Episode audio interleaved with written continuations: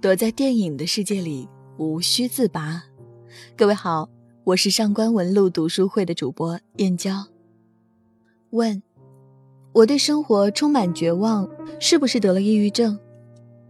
答：不，这只是你没有工作、没有钱、没有爱人、没有亲人、没有朋友、没有爱好、没有信仰的正常情绪而已。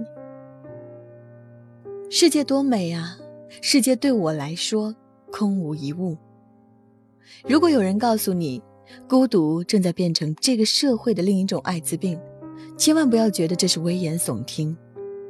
孤独与艾滋病一样，不会直接杀死你，却让你死于各种并发症。孤独致死，并不是危言耸听。日本 NHK 电视台在纪录片《无缘社会》中，为我们揭开了这个社会。孤独症群体的冰山一角。为了拍摄这个纪录片，节目组一共收到一万四千多个声音来倾诉他们的孤独，其中还包括一封遗书。遗书中写道：“对不起，当你们收到这封信的时候，我可能已经孤独死或者意外死了吧。”遗书中提到的孤独死。也可以理解为无缘社会中定义的无缘死，意思是独自去世多时才被人发现，且尸体长期无人认领、身份不明的死者。截至纪录片拍摄时期，日本每年无缘死的人数高达三万两千例。日本每年有三万多人在孤独中死去，他们去世之后，世界上再也没有人知道他们是谁。来自哪里？最喜欢吃什么？最爱穿什么衣服？无人记得他们的故事，就好像他们从未来到过这个世界一样。无缘死的高发人群是独居老人，但却给了青壮年人更多的恐慌。因为日本中年独身与不婚者的数字也同样惊人，这些无法组建家庭或不愿组建家庭的人。对老年后无缘死充满了恐惧，本应是社会中流砥柱的一批人，却陷入了对未来的绝望之中。这些没有组建家庭、交际圈主要集中在网络世界的年轻人，也许会在很多个没有入睡的夜晚焦虑难安。他们会想：凭借这种条件的自己，真的可以组建家庭吗？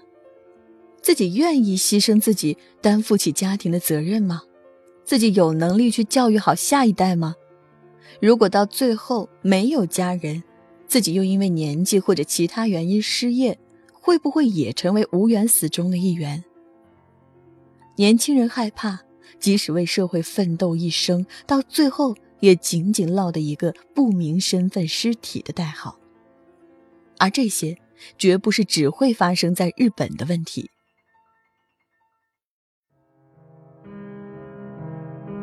无缘社会中走访了很多孤独症患者，他们之间有一些共同点：一、独身；二、没有现实交际圈；三、远离故土；四、收入不高或失业；五、沉迷网络；六、对未来充满恐惧。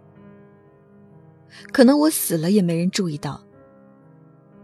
可能每一个独自在大城市租房的年轻人都曾想过这个问题：遇到生病发烧，孤独地躺在被子里，闭上眼睛准备睡觉的时候，突然有一个声音从耳边传来。这一闭眼，要是再也睁不开了怎么办？是不是要等到尸体臭了才能被发现？在纪录片中，摄制组的人最终找到了写下我们开篇提到的那封遗书的人，他叫。吉泽雅之，与人们刻板印象中因为生活压力而自杀的人不同，吉泽没有油腻的头发，没有丧气的双眼，没有肮脏不堪、摆满啤酒瓶的黑暗卧室。吉泽是个非常礼貌、温柔的中年男人。他的房子虽然比较老旧，但是干净整洁，阳台上挂满了新洗的衣物。吉泽是一个机械厂的正式员工。后因日本泡沫经济的破裂而失业，因为身体原因，吉泽没有办法继续工作。在他很小的时候，父母就已经离婚，抚养他的祖母也去世了，吉泽现在没有任何可以联系的亲人，所以也没有家乡可以回。我是一个不被需要的人，无论在什么方面都毫无用处。这就是吉泽对自己一生的评价。更遗憾的是，吉泽还亲历了一次孤独死。与他同住一公寓的五十岁单身女性死在了房间里，过了十天都没有被发现。对于身处无缘社会的人，再多的励志名言都会变成无力的废话。那么，如何让吉泽重新拥有与社会的缘呢？想要摆脱孤独的吉泽，决定利用自己的时间去山上寻找独角仙的幼虫，然后把这些幼虫送给附近小学的学生们。在寻找与照顾幼虫的过程中，吉泽终于找到了自己生活的依托。只有拥有一张时间表，时间才有意义。之后，吉泽又收到了小朋友们的感谢信。吉泽的缘终于找到了。让一个人死去的理由有很多个，他们很沉重、很压抑、很痛苦；让一个人活下去的理由却只需要一个。它往往很简单，很温暖。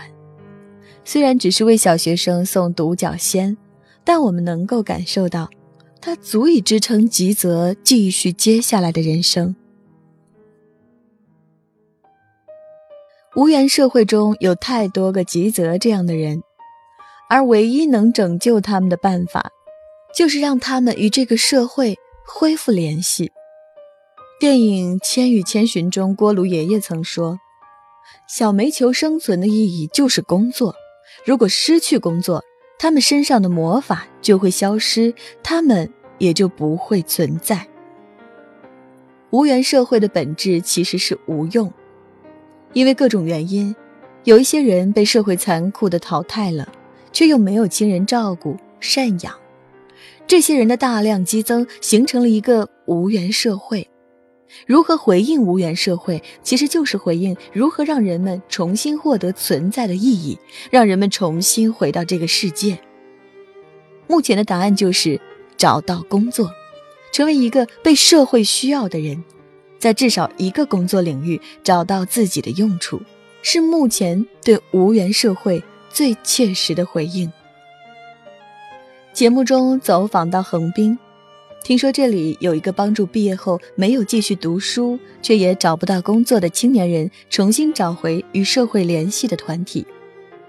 首先给他们一个容身之所，至少保证这些青少年不会因为走投无路而自杀或者误入歧途。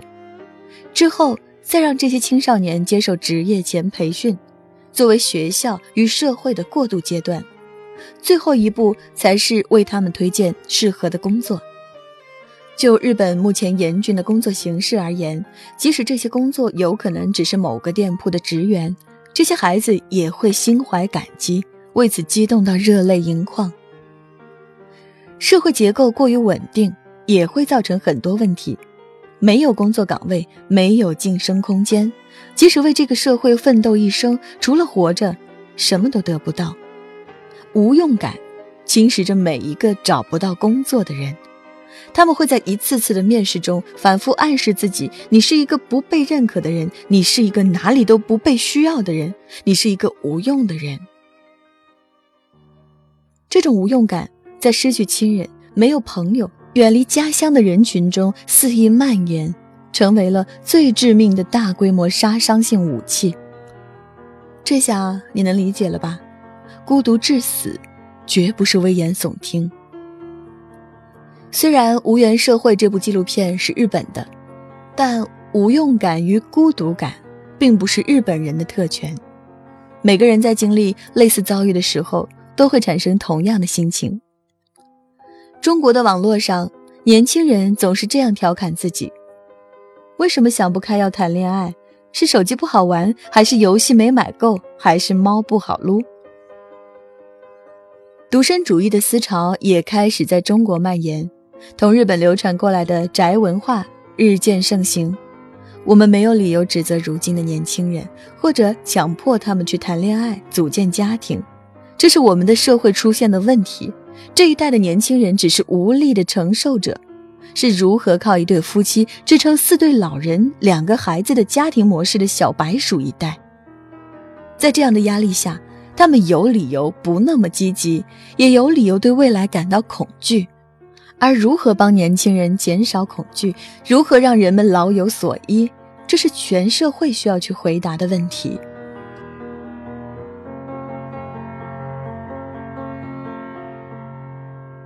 如果你想查看今天节目的内容，请到微信上搜索公众号“上官文露读书会”。阅读是我们离美最近的时刻，让我们共赴一场美丽的约会。今天的读书就到这里。下期再会。